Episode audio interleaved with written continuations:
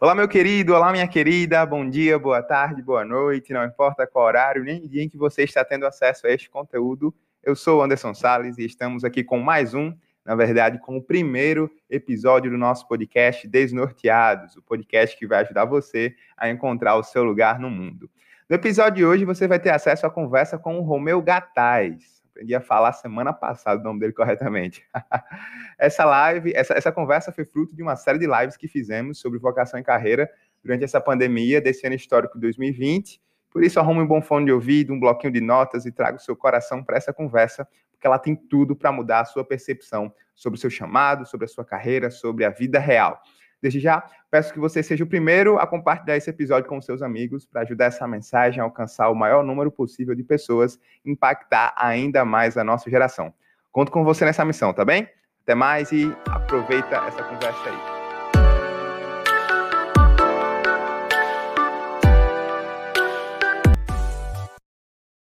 Como de costume, antes de iniciar a nossa live aqui, eu, eu gosto de compartilhar um pouco do que eu tenho estudado, né? Nesse, nesses dias a gente está está estudando um pouco sobre provérbios. Então, eu quero compartilhar hoje um versículo que eu estava lendo de provérbios, que um conselho de Salomão, né? A gente está nessa série estudando sobre o homem mais sábio da história. Hoje tem um conselho de Salomão que eu queria compartilhar aqui com vocês, que vão estar, estão tendo acesso a esse conteúdo, que é o versículo 6 do capítulo 25, que diz assim: Não se engrandeça na presença do rei e não reivindique lugar entre os homens importantes. É melhor que o rei lhe diga, suba para cá, do que ter humilhá-lo diante de uma autoridade queria que a gente refletisse um pouquinho nesse conselho que Salomão dá aqui pra gente, né?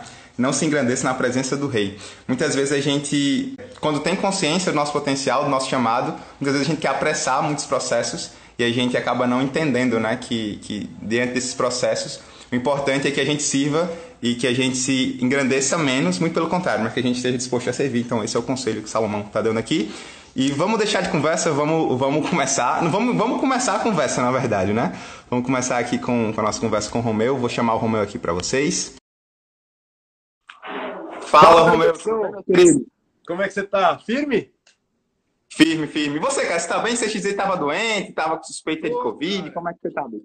Testei negativo, mas estou bem, assim. De saúde, estou me sentindo super bem, estou disposto, mas eu tenho que ficar aqui recolhido no meu nos meus aposentos. Aproveitar aí para fazer o melhor com o que me é dado. Muito legal a passagem que você citou aí do Salomão, né? Salomão do, Isso. Da questão do serviço, cara. É, eu coloco até no meu perfil, tô aqui para servir. A primeira coisa que você vê lá na minha bio é tô aqui para servir. E eu vejo, Anderson, que quando a gente tem isso aí claro na nossa cabeça, quando a gente fala para a gente, fala para Deus e fala para os outros que a gente está aqui para isso, a vida fica muito melhor. Com certeza, com certeza. Com certeza. Vamos, vamos começar, né? Eu queria desde já, Romeu. Eu queria que tu contasse um pouquinho da tua história, cara. Quem é o Romeu? Quem é, quem é, de onde, de onde surgiu o Romeu, tá? Por que que você está aqui produzindo conteúdo de tanta qualidade para o Instagram? E, e, já aproveitando para a gente entrar no nosso tema, né? A gente vai falar o que a gente vai falar hoje aqui sobre vocação, sobre carreira, tudo mais. Conta um pouquinho da tua história, conta um pouquinho de quem, quem você é, e, e, vamos, vamos se apresentar e vamos começar a conversar aí. Vamos lá. O que, que aconteceu comigo? Como que eu cheguei até aqui, até esse perfil Romeu que fala essas coisas, que é aluno do Ítalo, cria do Olavo e não sei o quê. Eu, aos 16 anos, 15, 16 anos, conheci o trabalho do Olavo e virei leitor e comecei a acompanhar o trabalho dele. Em paralelo na minha vida, foi, foi acontecendo o que acontece com a maioria dos jovens brasileiros, que é uma espécie de uma tragédia vocacional. Onde você tem muitas opções e não sabe para onde ir. Tá? E aí, essa, esse excesso de opções, que é o caso de, ah, não sei se eu vou virar pintor, se eu vou virar jogador de basquete, se eu vou virar é, tenista, você começa a se colocar em várias posições, você começa a, de maneira anárquica, por assim dizer, né, Anderson? Olhar para a tua vida de diferentes perspectivas. E você começa a se perder. Então eu, como sempre gostei de ler, meus pais falaram assim, Romeu, vai fazer direito. Eu segui o, conselho deles, mas segui o conselho de uma forma que toda aquela situação era maior que eu, estava completamente perdido. Então eu entrei na faculdade de Direito, Dentro da faculdade de Direito, eu me sentia esquisito, eu achava horrível, deslocado, por assim dizer. Olhando para a universidade como algo que era maior que eu, eu falei, pô, eu não vou, não vou ter saído, eu vou terminar essa porcaria e com a vontade de trancar, com uma força que. A força do, do, da família, quando ela apoia, ela é muito forte. Mas, às vezes, quando você é menor que aquilo, quando você não entende as coisas, ela desintegra e não te joga no caminho. Eu larguei a faculdade tendo dominado aquilo de certa forma, entendeu, Anderson? Eu não larguei me acovardando. Eu larguei porque tinha uma boa desculpa, por assim dizer, para largar. Então, no momento que eu larguei a faculdade, eu estava trabalhando com meu pai na loja. Eu, larguei, eu saí da GV porque durante quando eu estava trabalhando na GV, meu pai falou: "Ó, oh, preciso de você na loja". E a gente tem loja já há mais de meio século. E ele falou: "Meu, preciso de você. O que, que eu poderia fazer?" Ah, não, deixa eu continuar aqui. Eu estava confortável. Mas eu falei, pô, se ele precisa de mim, né? É, é a mesma história do Victor Franco. Victor Franco, é, um belo dia, viu que tinha uma sinagoga, se não me engano, sendo destruída, e tinha uma, um, não era uma placa, ou era uma pedra, era um pedaço da sinagoga, onde estava escrito honrar uhum. pai e mãe. No honrar pai e mãe, ele sentiu que era um chamado para ele ficar lá.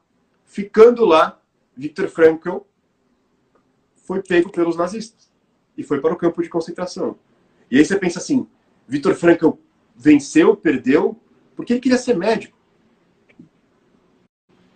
E ele tinha uma oportunidade médico? muito boa, né? A história dele, ele tinha uma oportunidade para ir para a América, para vir para a América, né? Para estudar nos Estados Unidos e, e trocou tudo aquilo para honrar pai e mãe. Muito bom isso.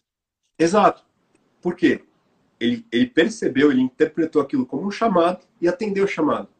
E a grande, a grande lição é: não existem situações antagônicas. Então vamos lá, eu estava dentro da universidade, trabalhando numa universidade, estudando, e recebi um chamado, digamos assim, externo.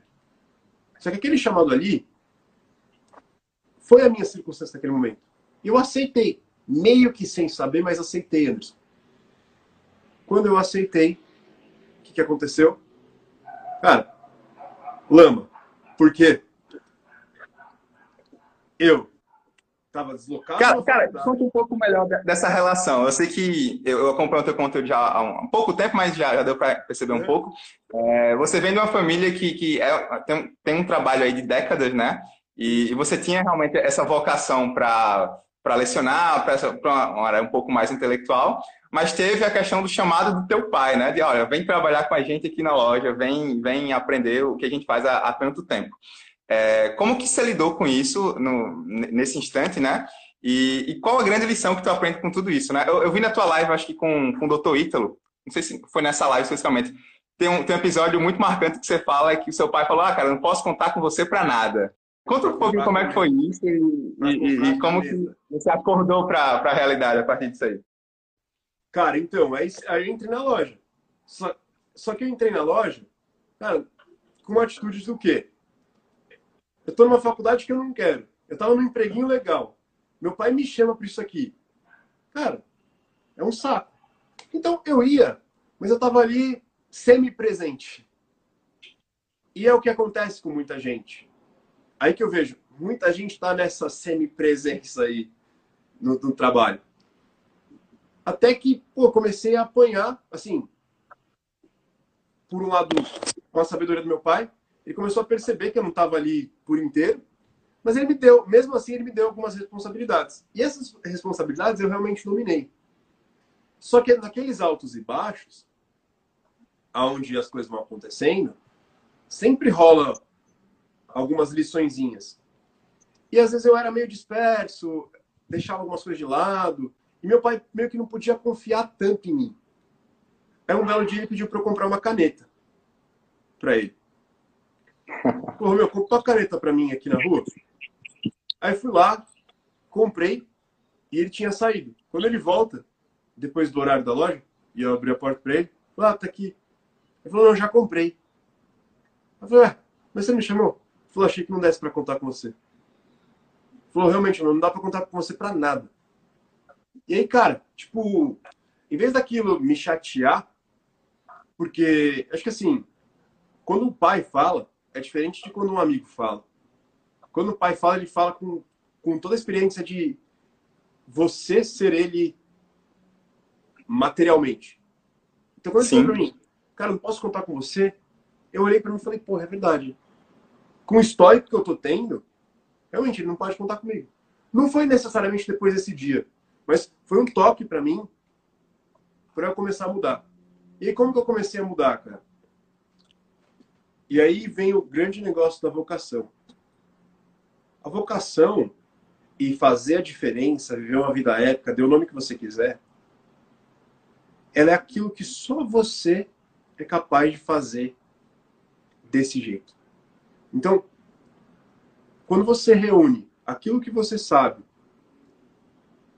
junto das suas circunstâncias, então quando você pega alguma coisa que só você seria capaz de fazer, por exemplo, tá no meu caso, ninguém mais conseguiria dar aulas ou escrever livros, que é, um, que é uma atividade eminentemente intelectual, sobre cutelaria, que é um tema, é, cara, na zero intelectualizado.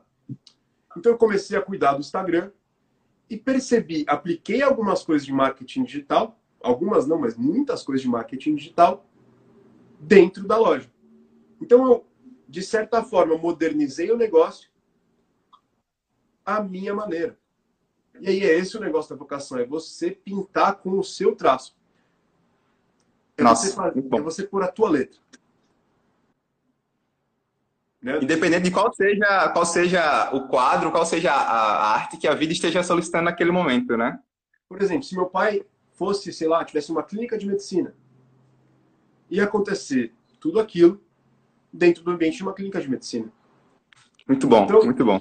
Quando você, quando você quer medir alguma coisa, Anderson, tipo, ah, ver se presta ou se não presta, imagina se você não fizesse aquele seu serviço. As coisas iam continuar como estão, é, você seria completamente substituível. É, é, essa, é, essa é a métrica. E a gente vem um sistema educacional, Romeu, que, que prepara pessoas para serem substituíveis, né? A gente vem do sistema educacional que privilegia a média, eu sempre falo isso, isso acaba matando muitas vezes esse, esse sentido vocacional que a gente tem. A gente vem lá, bem daquele clipe do Pink Floyd mesmo, né? Vem todo mundo numa, numa linha de montagem e aí você realmente mata alguns talentos, mata ah, todo, toda aspiração vocacional que uma pessoa teria na sua vida para fazer parte de uma linha de montagem ela poder ser alguém que em algum momento vai ser substituível, né? Porque isso faz muito mais sentido para a cultura de massa, isso faz muito mais sentido para para muita coisa que, que acaba é, distanciando a gente da, da nossa vocação. E mais do que isso, a noção de educação que a gente tem dada e vendida pelo ensino educacional, pelo, pelo sistema educacional de hoje, ela é de pura aquisição de conhecimento, quando muito, e não da articulação desse conhecimento dentro de uma pessoa de carne e osso. E aí, voltando para a parte da minha história, o que aconteceu? Com marketing digital dentro do Instagram, eu empreendi digitalmente, criei um produto, criei um curso, fiz dinheiro com o curso, dominei alguns processos, estou dominando ainda alguns processos dentro da loja. E eu, o que, que eu fiz? Tive duas carreiras, praticamente, dentro de um mesmo lugar. A carreira que era necessariamente o meu chamado, que é dominar os processos da loja, fazer o que, te, o que deveria ser feito, que deve ser feito, e junto a isso, não em paralelo, mas assim, junto com isso, no mesmo, no mesmo colado, eu tenho minha carreira vocacional. Da minha carreira, assim, é, de professor.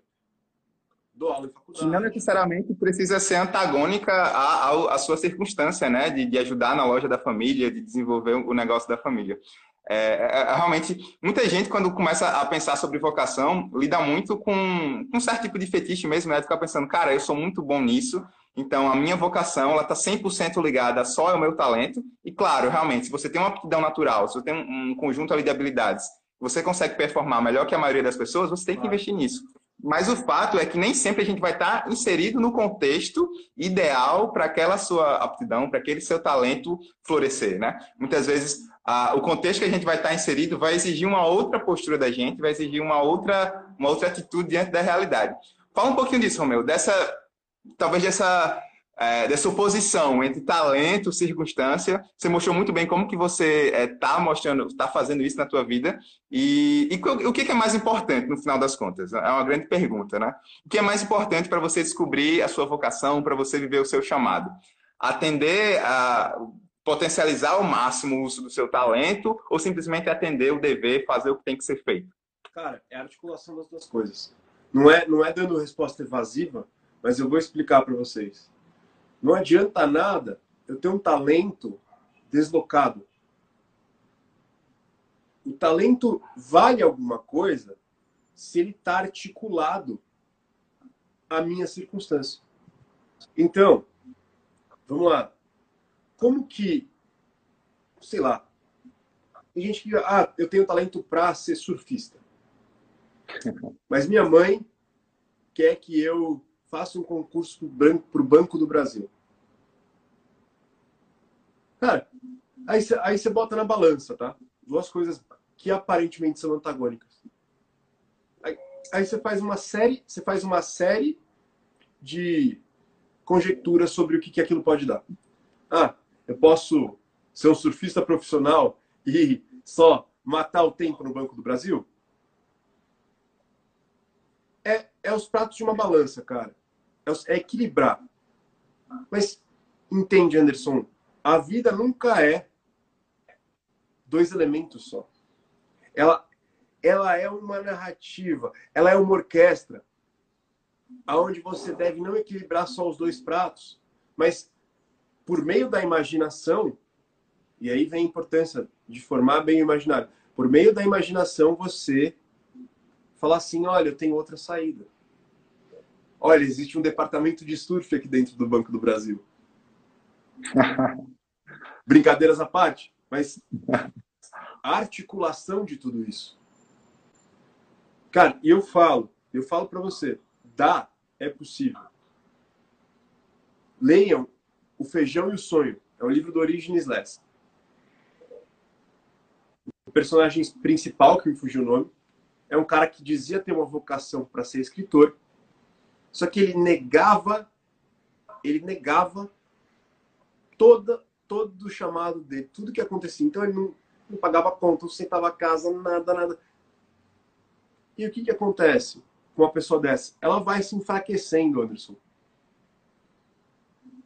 E além de ficando mais fraca, nada na vida dela dá certo, porque não é uma vida real. Com Porque é uma vida fruto do pecado original. Onde a gente trocou a realidade pelo Nossa. conhecimento. Muito bom. Caramba, Romeu, nunca havia pensado, parado para pensar nisso. É, é, daí, daí derivam todos os males. Muito bom, muito bom.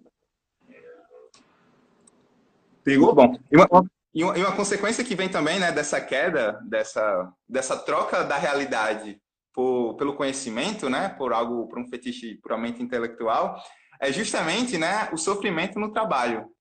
Porque se você olha lá, né, a narrativa da, da criação, Deus cria o homem, coloca o homem e a mulher lá no jardim, ele dá um trabalho, em certo sentido, para o homem, que é, o governe sobre todos os animais, cuide aí do jardim, você vai ser uma espécie de jardineiro aqui.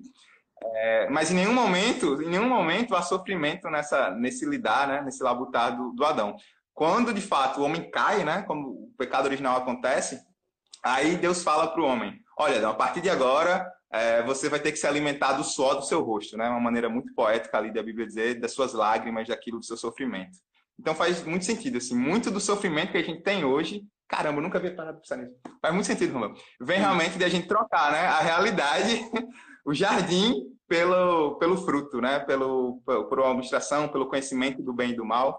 E, e, muitas vezes a gente fica preso nisso e preso nessas aspirações e não para para ver que a vida está a todo momento chamando a gente para fazer coisas e que o chamado de Deus, o chamado da, da história, o chamado da vida se manifesta nesse pequeno chamado de nossa vida. Muito bom, muito bom. Porque assim, cara, vamos, vamos ser sinceros aqui. Vai no português da padaria do, perto da tua casa e vê se ele tem alguma dúvida vocacional. vai no português da padaria da tua casa, cara. Não vai ter. Todos os portugueses de padaria do mundo estão vocacionados. Pergunta para o teu avô, né? Pergunta para o avô, para alguém que, que a vocação era sobreviver, eu tenho que alimentar meus filhos, eu tenho que fazer, eu tenho que atender essas circunstâncias. Não existe tragédia vocacional para quem aceita a circunstância e sabe o que vai fazer. E projeta. Porque o português da padaria não fica só ali.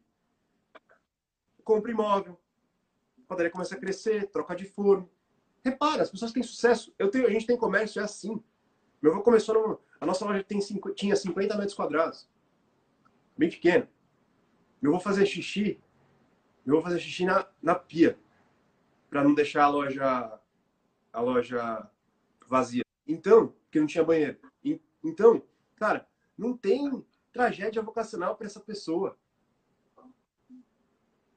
A tragédia vocacional ela vem desse desejo demoníaco.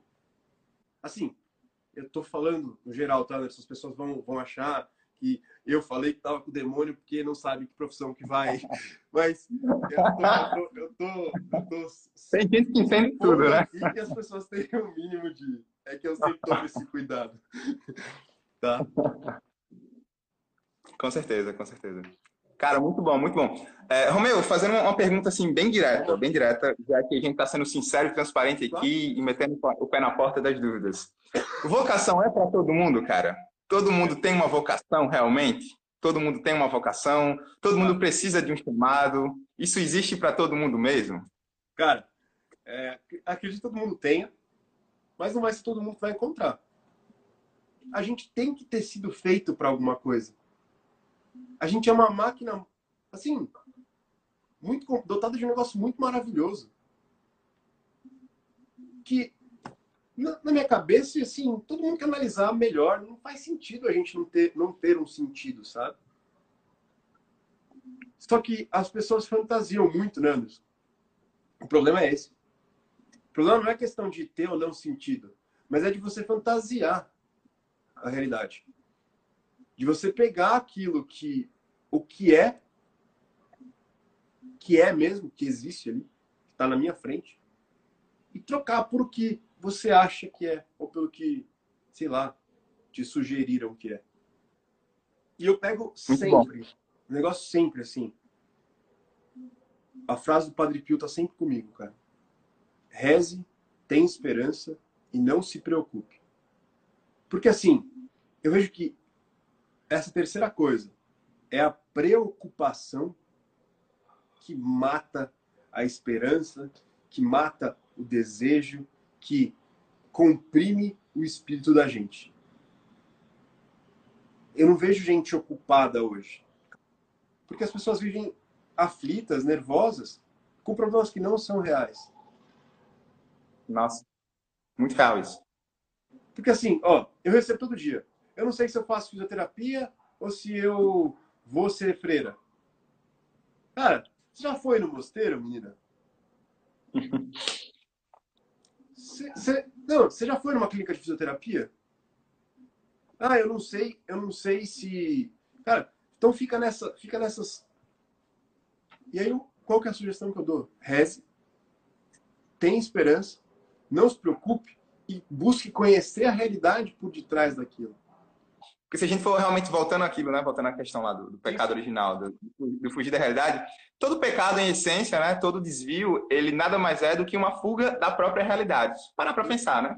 Toda, toda cobiça, toda inveja, tudo aquilo que nós fazemos, que nos desvia, né? Da, do nosso propósito, de fato, nada mais é do que uma fuga da realidade. Muitas vezes e acho que talvez essa seja uma das causas de a gente ter uma geração hoje e ter um país, por exemplo, que tem o maior número de pessoas ansiosas no mundo, né? O Brasil, segundo a OMS, muito antes do coronavírus, o Brasil já tinha essa epidemia de ansiedade, de pessoas que vivem preocupadas, pessoas que vivem deslocadas da realidade, pessoas que vivem fugindo da, da vida real é, em função do que vai acontecer no futuro, em função do que vai ser da vida delas, e acabam não atendendo esse chamado da vida. É, Romeu, algo que tu falando na, na, na, tua história, assim, que é muito latente, sempre está trazendo é o elemento família, né? É, a questão, ah, não, porque meu pai me chamou, meu avô tal. Então, é, é algo que é muito bonito na, no teu discurso e que realmente mostra realmente seus valores. É, mostra que você tem uma conexão muito forte, mostra que você tem propósito, sim, né? Sim. É que talvez isso é, reflita um pouco do seu propósito. É, Para quem está acompanhando aqui a gente, quem vai estar tá tendo acesso a esse conteúdo depois, seja por meio de podcast, enfim, e tem talvez uma certa tensão com a sua família, né? Eu falo isso porque eu tenho alguns amigos e conversando com isso, é, conversando é, isso com alguns amigos, muitos falam: ah, meu meu pai ele ele fez carreira como procurador, como alguém que trabalha com direito. É, minha família, família toda de dentista. A minha família não, é família de, de comerciantes. E muitas vezes, muitas vezes, claro que o pai sempre vai querer que o filho tenha uma carreira melhor, mas na maioria das vezes, essa carreira melhor está muito ligada à história da própria família, né? Eu falo isso porque minha mãe é professora e eu, eu faço engenharia hoje na faculdade. Uhum. E quando eu fui fazer o Enem, a minha mãe chegou e falou: Filho, você fala tão bem inglês, por que você não faz letras? Tipo, a ideia dela, né? Eu queria que eu seguisse a carreira e ela seguiu de, de, de, ser professor, de lecionar e tal. Eu falei: É, mãe, eu falo inglês, mas nem por isso significa que eu seja um bom professor de inglês, talvez a minha, o meu chamado seja né, trabalhar com, com línguas e tal. Talvez eu estivesse certo, não sei, mas compartilhe um pouco como que essa tensão se deu na tua vida, né? Essa questão de, tipo, eu tenho uma vida intelectual, mas a minha família tem é, uma, uma, uma, uma, narrativa de, de, comércio, de gerar prosperidade, e como que as pessoas elas podem lidar com isso, né? E não fugir da realidade, que é o que a gente sempre está falando aqui desde o início. Primeiro conselho, Anderson, e esse aí tem que ser seguido à risca. Não se fala mal de pai nem de mãe. Ponto. Ah, meu pai, meu pai só comeu minha mãe e saiu fora. Nunca vi ele na vida. Alguma coisa por você ele fez. Ponto. Ponto. Calma. Não estou discutindo o caráter. Primeira coisa, tá? E até se a gente for olhar. Seus pais, num certo sentido, sempre vão colocar alguma expectativa em cima de você. Tá? Só que vai ser no equilíbrio entre essa expectativa, e eu não estou falando na negação dessa expectativa, no equilíbrio dessa expectativa e na articulação, quando você vai olhar e vai julgar se aquilo é bom ou se é mal. Então, sei lá, a mãe falou para você, Anderson, faz letras. É, letras é, um, é uma carreira legal. Cara, é, quantos, quantos pais, quantos. Meu, meu pai já falou isso para mim. Falou, filho, vai para o emprego público. Cara, por quê? Porque meu pai, ele vive uma realidade instável que é a do comércio. E o que, que ele queria dar para mim por amor, por generosidade? Quis me dar uma faculdade para eu conseguir ter um pouco mais de estabilidade. Lendo na juventude, ele falava isso para mim, quando era mais novinho. Não, o emprego público é bom, meu, você tem estabilidade, você vai ter seu emprego. Cara, e, e assim, eu não posso olhar isso com raiva, as pessoas olham para as expectativas do pai e da mãe com raiva. Pai, a gente só agradece. Ô pai, obrigado. Mas, mas é que ele agradece assim, cara, obrigado, mas agora eu sei quem eu sou. A vida, é, a vida é minha. No, no limite, a vida é minha. Se eles te sustentam, está sob o teto deles, eu moro aqui com eles. Eu devo, eu devo um certo nível de satisfação a eles. Porque, querendo ou não, não sou adulto. Se você mora com os teus pais, a não ser por causa de doença, tá? Não. Que, que aí tem um, tem um parênteses grande, tem uma exceção brava. Se seus pais precisam de você e aí você tem que ficar com eles até a vida adulta, beleza. Mas se você não saiu da casa dos pais, você não tem direito de falar nada. Nada. Você é uma criança, você é um filhote. Se você, homem, não conseguiu conquistar território, se você, mulher, não casou ou, ou não saiu, eu não sugiro depois a gente fala disso, da diferença entre homem e mulher, mas assim, que vai gerar polêmica. Mas, o que, que dá? Se você não saiu da casa dos seus pais, esquece. Legal, legal, legal. E, e, cara, é, muita gente aqui, né, deve estar agora, deve ter acordado, né, deve ter acordado, assim, depois com tudo que a gente falou sobre ou não a circunstância e se instalar na realidade, né? Existe um, um, uma validade de tempo para se atender à circunstância, existe é, e aí depois você vai viver o seu sonho. Existe uma, uma, uma condição mínima que você precisa estabelecer para depois ir buscar as aspirações que você tem lá dentro? Ou não? Fala um pouquinho mais sobre, sobre isso. É, ó, eu, eu, vejo que assim, a, a, o objetivo não pode ser eu atender a circunstância para depois viver meu sonho. Quando eu aposentar, eu faço isso. Esse não pode ser o objetivo. Você pode ter algo que seja sua vocação, sei lá, ensinar. Você tem a vocação é, para ser um intelectual, para ensinar e para aprender, para adquirir conhecimento e sabedoria, colocado numa situação onde você tem que gerar prosperidade e riqueza. Mas eu falo que mil dias mil dias, ou seja, três anos, aproximadamente três anos, todos os dias. Mil dias, todos os dias, você atendendo o que você acha que é o seu chamado.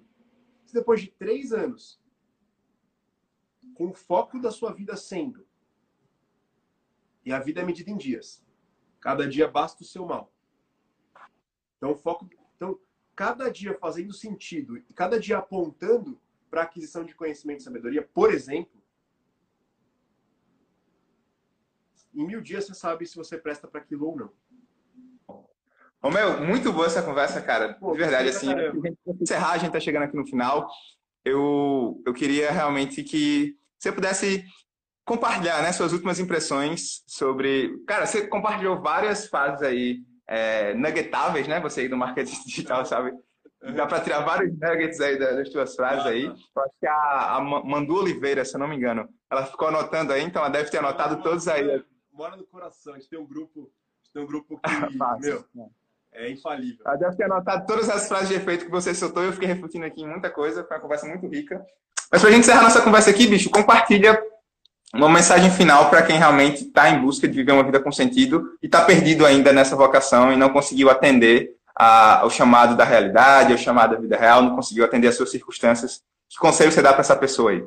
Vai, vai um pouco na contramão, vai parecer, primeiro momento vai, vai parecer que é contramão, mas vou falar para vocês. Reze, tem esperança e não se preocupe. Ah, Romeu, mas pô, você foi todo ativo ao longo da live toda e você vem falar para eu rezar, ter esperança e não, e não me preocupar? Cara, com essas três coisinhas, você readquire o centro que é só dali, só desse centro, que você encontra sentido.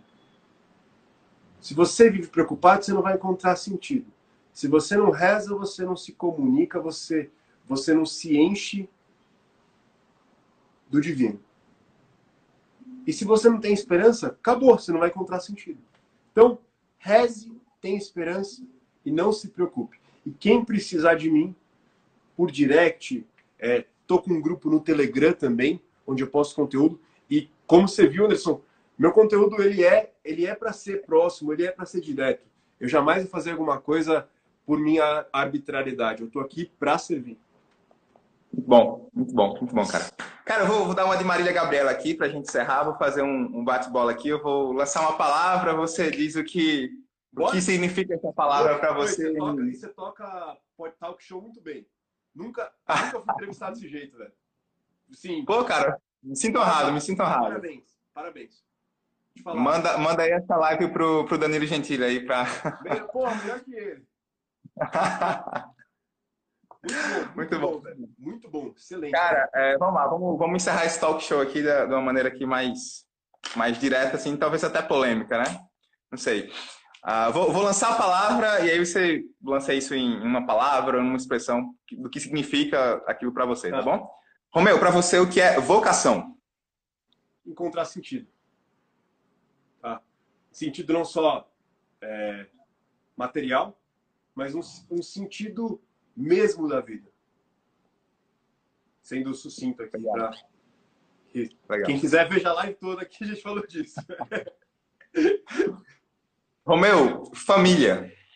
Família?